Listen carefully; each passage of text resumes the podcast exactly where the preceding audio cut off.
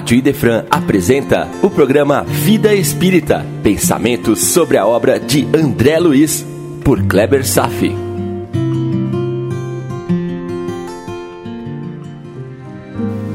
Nosso Lar, capítulo 16, Confidências, parte 1. Está lá em João, capítulo 14, versículo de 1 a 3. Jesus disse: o coração de vocês não deve se perturbar. Creio em Deus e também em mim. Há muitas moradas na casa do meu pai. Se não fosse assim, eu já teria dito a vocês: Eu me vou para preparar o lugar. E após ter ido e preparado o lugar, eu voltarei para convidá-los a ficar comigo, a fim de que lá, onde eu estiver, vocês também possam estar. Nesse capítulo conhecemos mais alguns detalhes da família de André Luiz. Por enquanto sabemos que a mãe dele vive numa outra camada vibratória, ou pode chamar de esfera. Não sabemos quantas camadas vibracionais existem ao redor de nosso planeta, se dezenas ou mesmo centenas. De qualquer forma, as descrições acerca dessas regiões são mais raras são informações mais restritas e mais complexas, por possuir características difíceis de serem traduzidas e entendidas por nós, devido à nossa falta de experiência e mesmo de vocabulário. Quer ver uma coisa? Tente descrever uma moderna cidade como Dubai ou Tóquio para um indígena da época do descobrimento do Brasil. Faça um esforço, tente explicar a ele certamente qualquer um teria uma grande dificuldade linguística para fazer uma tradução que se aproximasse do entendimento desses índios. E mesmo assim falharia. Em 1944, já foi difícil descrever o aeróbus. Isso que nosso lar é apenas uma cidade de evolução intermediária, incrustada no umbral. Imagina descrever a realidade que existe a mil quilômetros para cima, ou mais distante ainda. Aliás, só o fato de descrever que existe uma vida, uma sociedade de seres mais evoluídos em tais regiões tão distantes da crosta, já é revolucionário por si mesmo. Hoje vou aproveitar o ensejo desse tema para fazer um estudo sobre as moradas na casa do Pai a partir do Evangelho segundo o Espiritismo, capítulo 3. Estejamos cientes que passamos por uma fase de transição planetária e, portanto, um tema extremamente importante e que todo espírita deverá conhecer. Vou desdobrar o estudo em três programas, devido à sua relevância. Vamos lá? A casa do Pai é o universo. As diferentes moradas são todos os mundos que circulam no espaço infinito e oferecem aos espíritos neles encarnados ou são errantes moradas correspondentes ao seu estágio vibratório.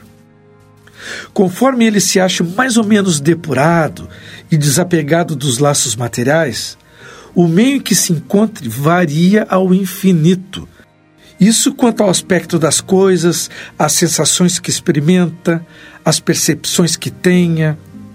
Enquanto uns não se podem afastar da esfera onde viveram, outros se elevam e percorrem o espaço e os mundos. Enquanto alguns espíritos culpados vagam nas trevas, os espíritos felizes desfrutam de resplandecente claridade e do espetáculo sublime do infinito. Enquanto o mal, atormentado de remorsos e pesares, muitas vezes isolado, sem consolação, separado dos que constituíam objeto de suas afeições, sofre o rigor dos sofrimentos morais. O justo, em convívio com aqueles a quem ama, desfruta as delícias de uma felicidade indizível. Também por isso, no plano espiritual, há muitas moradas, embora não circunscritas nem delimitadas em lugares específicos. Há, portanto, diferentes categorias de mundos habitados. Do ensino dado pelos espíritos, resulta que as condições dos mundos são muito diferentes uma das outras, quanto ao grau de adiantamento ou de inferioridade dos seus habitantes. Dentre os mundos habitados, há os que são ainda inferiores aos da Terra, física e moralmente. Outros da mesma categoria que o nosso. E outros que são mais ou menos superiores em todos os aspectos. Nos mundos inferiores, a existência é toda material. As paixões reinam soberanas, sendo a vida moral quase nula. À medida que essa se desenvolve, diminui a influência da matéria, de tal forma que nos mundos mais adiantados a vida é, por assim dizer, toda espiritual. Nos mundos intermediários, misturam-se o bem e o mal predominando um ou outro segundo o grau de adiantamento da maioria dos que os habitam. Embora não se possa fazer uma classificação absoluta dos diversos mundos, pode-se, em virtude do estado em que se acham e da destinação que trazem, dividi-los de modo geral, como vou descrever em seguida. Número 1. Um, mundos primitivos, destinados às primeiras encarnações da alma humana. Número 2. Mundos de provas e expiações, onde o mal domina. Número 3. Mundos em regeneração, nos quais as almas que ainda têm o que espiar conquistam novas forças, repousando das fadigas da luta. Número 4. Mundos felizes, onde o bem sobrepuja o mal. E número 5 mundos celestes ou divinos, onde vivem os espíritos puros, onde exclusivamente reina o bem. A Terra é da categoria dos mundos de provas e expiações, razão porque aí vive o homem sendo alvo de tantas misérias. Os espíritos que encarnam em um mundo não se acham presos a ele para sempre, nem cumprem nele todas as tarefas do progresso que precisam percorrer para atingir a perfeição. Quando eles alcançam o grau de adiantamento que esse mundo comporta, passam para outro mais adiantado e assim por diante, até que cheguem ao estado de espíritos puros. Olha, meu irmão, são tantos estágios, cada um dos quais se deparam com os elementos dos progressos proporcionais ao adiantamento que já conquistaram. É sempre uma recompensa ascender a um mundo de ordem mais elevada, como é um castigo o prolongar a sua permanência em um mundo infeliz, ou mesmo ser transferido para outro mundo ainda mais infeliz do que aquele que vivia, impedido de voltar enquanto se obstinar no mal. Sobre a destinação da Terra, vejamos as causas das misérias humanas. Muitos se admiram de que na terra haja tanta maldade e tantas paixões grosseiras, tantas misérias e enfermidades de toda a natureza, e daí concluírem que a espécie humana é algo muito triste. Esse julgamento provém de um limitado ponto de vista, o que dá uma falsa ideia do conjunto. Devemos lembrar que na Terra não está toda a humanidade, mas uma pequena fração dela. A espécie humana abrange todos os seres dotados de razão que povoam inúmeros e inúmeros planetas do universo. Então, o que é a população da Terra diante da população total desses mundos? É muito menos do que de uma aldeia em comparação com a população de um grande império. A situação material e moral da humanidade terrena nada tem que espante, desde que se leve em conta o fato da Terra ser um planeta de provas e expiações. E sobre os habitantes de uma grande cidade, fariam muito falsa ideia aqueles que julgassem o seu grau evolutivo apenas pela população dos seus bairros mais ínfimos e sórdidos. Num hospital, por exemplo, ninguém vê senão doentes estropiados. Numa penitenciária, vêm-se reunidas todas as torpezas, todos os vícios. Nas regiões insalubres, os habitantes, em sua maioria, são pálidos, franzinos e enfermiços. De forma geral, vamos qualificar a Terra como um subúrbio, um hospital, uma penitenciária, um sítio malsão ela é simultaneamente tudo isso. Então poderemos compreender por que as aflições sobrepujam as alegrias. Infelizmente, ainda habitamos o mundo doente por nossa causa. Então, assim como numa cidade, toda a população não se encontra nos hospitais ou nas prisões. Também a Terra, que é um hospital e um presídio, não representa a humanidade inteira há infinitos planetas em estágios diferentes, mas lugares onde também habitam as humanidades. A Terra é apenas um desses lugares. Além do mais, do mesmo modo que do hospital os que se curaram têm alta, e da prisão os que cumpriram suas penas são libertados, o homem deixa a terra quando está curado de suas enfermidades morais. Captou? Muito bem. Aqui encerra a primeira parte do estudo sobre a diversidade de mundos, as muitas moradas na casa do Pai. Mas vou complementar no próximo encontro. Mas não antes, vou ilustrar com um texto da Revista Espírita, de abril de 1858. Ouça bem.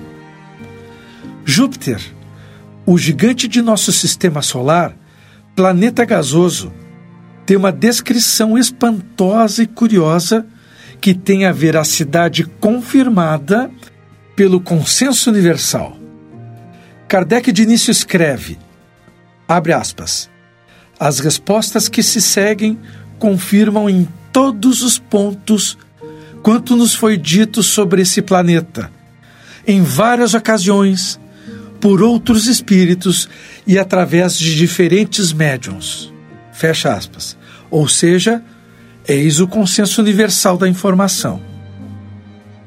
Mas só para lembrar, consenso universal é quando se obtém uma informação e essa informação ela é obtida de fontes diferentes, em cidades diferentes, em línguas diferentes, por pessoas diferentes, e todas essas pessoas e informações nunca se conectaram umas com as outras, mas quando chegam todas juntas, trazendo uma mesma informação, a probabilidade desta informação ser verdadeira beira a 100%. O nome disso é consenso universal. A base do Espiritismo, das informações dadas pelos Espíritos, segue o consenso universal. E o texto que eu vou ler sobre Júpiter segue o consenso universal. Ou seja, as informações são provavelmente verídicas por terem a concordância universal de vários médiums diferentes, além de diversos espíritos, manifestando numa mesma época, onde não haveria a menor possibilidade de compartilhamento massivo dessas informações. Só por curiosidade, hoje com a internet, a concordância universal seria quase impossível de se obter pois alguém escreve algo agora e em minutos a informação já estará presente do outro lado do mundo. Mas vejamos um texto da conversa do espírito Bernard Palissy, que habita Júpiter, com Allan Kardec. Pergunta: Com que fim você traçou, pela mão do Sr. Victorien Sardou, os admiráveis desenhos que nos presenteou do planeta Júpiter onde mora? E a resposta: com o fim de inspirar o desejo de os tornar melhores. Pode-se comparar a temperatura de Júpiter à de uma de nossas latitudes? Resposta: Não. Ela é suave e temperada. É sempre igual, enquanto a aqui na Terra varia. Pode nos dizer se a intensidade da luz é igual à da Terra ou se é menos forte? Resposta: Júpiter é cercado de uma espécie de luz espiritual em relação com a essência de seus habitantes. A luz grosseira de seu Sol não foi feita para eles. Há uma atmosfera? Resposta: sim. A atmosfera de Júpiter é formada dos mesmos elementos que a atmosfera terrestre? Não. Os homens não são os mesmos. Suas necessidades mudaram. Lá existe água e mares? Sim. A água é formada dos mesmos elementos que a nossa? Mais etérea. Essa questão me fez lembrar os estudos sobre a água no capítulo do Bosque das Águas. Lembra da água adquirindo diversas configurações químicas estruturais de sua rede molecular? Pois é, lá existe água, porém numa outra configuração que não a que conhecemos aqui. E vamos seguir. Há vulcões? Não. Nosso globo não é atormentado como o seu. Lá, a natureza não teve suas grandes crises. É a morada dos bem-aventurados. Nele, a matéria quase não existe. A forma do corpo dos seus habitantes tem relação com a nossa? Sim, ela é a mesma. Muito curioso isso, né? Pode nos dar a ideia de sua estrutura comparada com as dos habitantes da Terra? Grandes e bem proporcionados, são maiores que os seus maiores homens. O corpo do homem é como o molde de seu espírito, belo onde ele é bom. O envoltório é digno dele, não é mais uma prisão. Nos disseram que parte de sua alimentação é extraída do meio ambiente, cujas emanações eles aspiram. É verdade? Sim. Observe, meu irmão, que no futuro o aparelho respiratório vai assumir novas funções, como a absorção de nutrientes dispersos no ar. Qual a duração média da vida? Como medir o tempo? Você não pode tomar um dos nossos séculos como termo de comparação?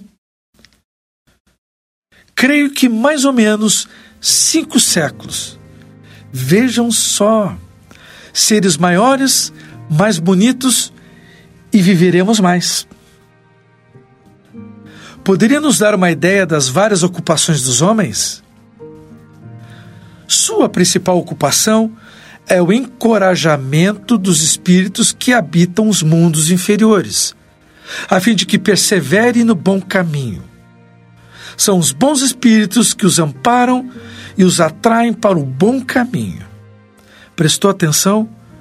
Alguns guias e protetores podem muito bem estarem vivendo por lá, ou mesmo em outros mundos, e não necessariamente aqui na Terra.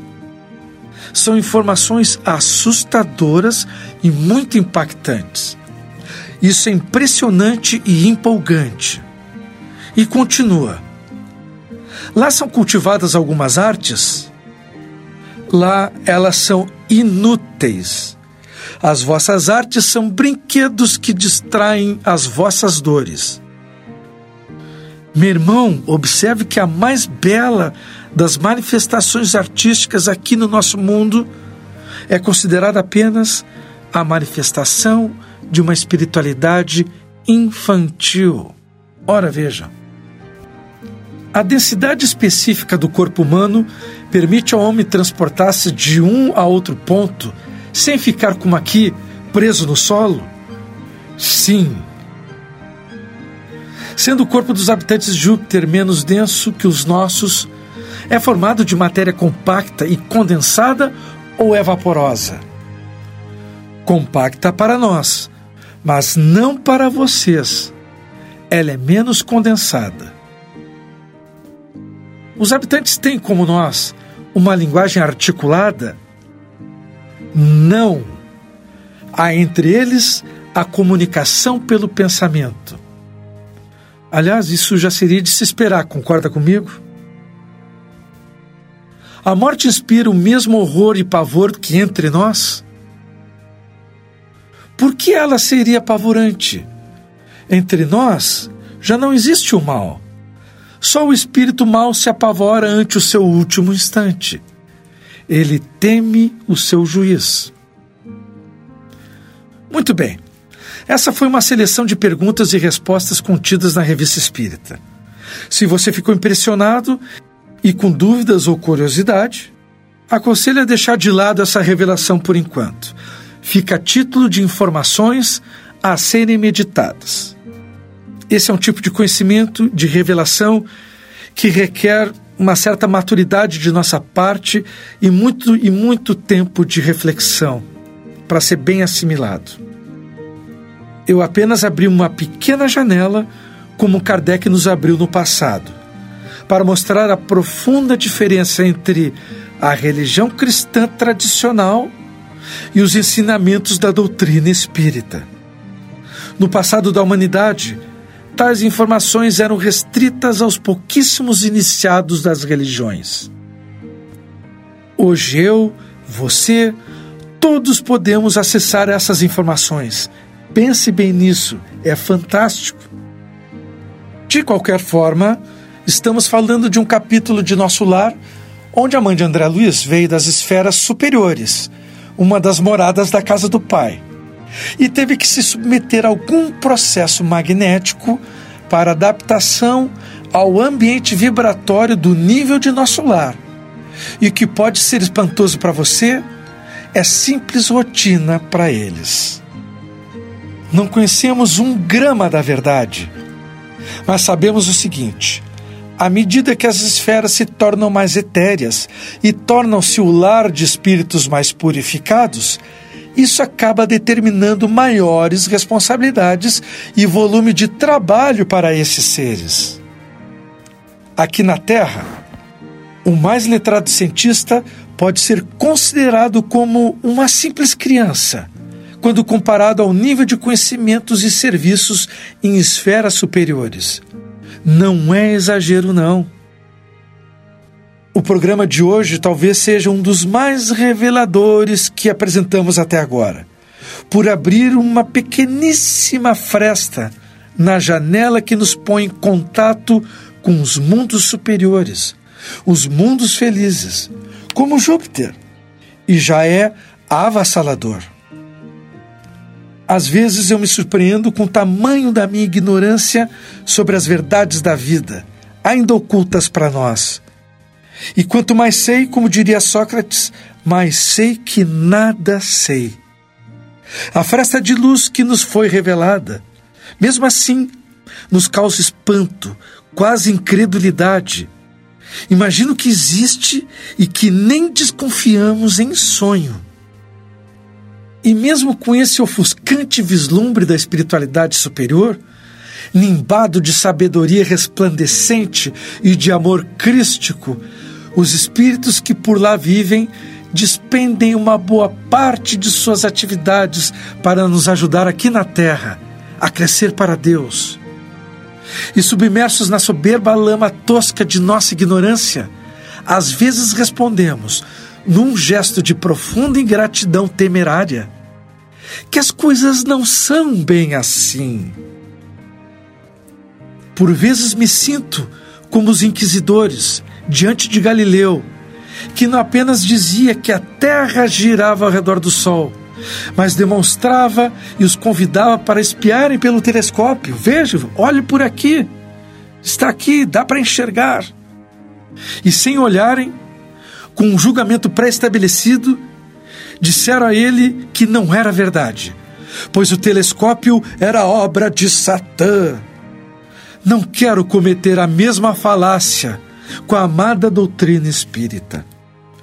Estamos todos aqui pelo menos há 300 mil anos, seguindo o processo de despertar na forma de evolução, e ainda não acreditamos quando olhamos para o cosmo perfeito, que há belezas estonteantes a nos aguardar, ocultas aos nossos olhos despreparados da própria ignorância evolutiva.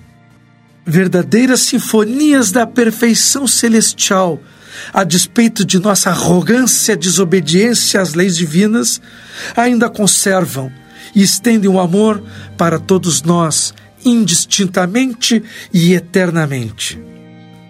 Quanto temos que caminhar ainda para conquistar o direito de conhecer as muitas moradas da casa de nosso Pai? Por hoje era isso. Desejo paz a todos e até breve.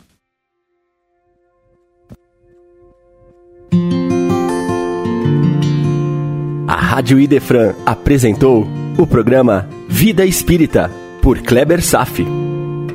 Todas as terças e quintas, às nove da manhã. Programa Vida Espírita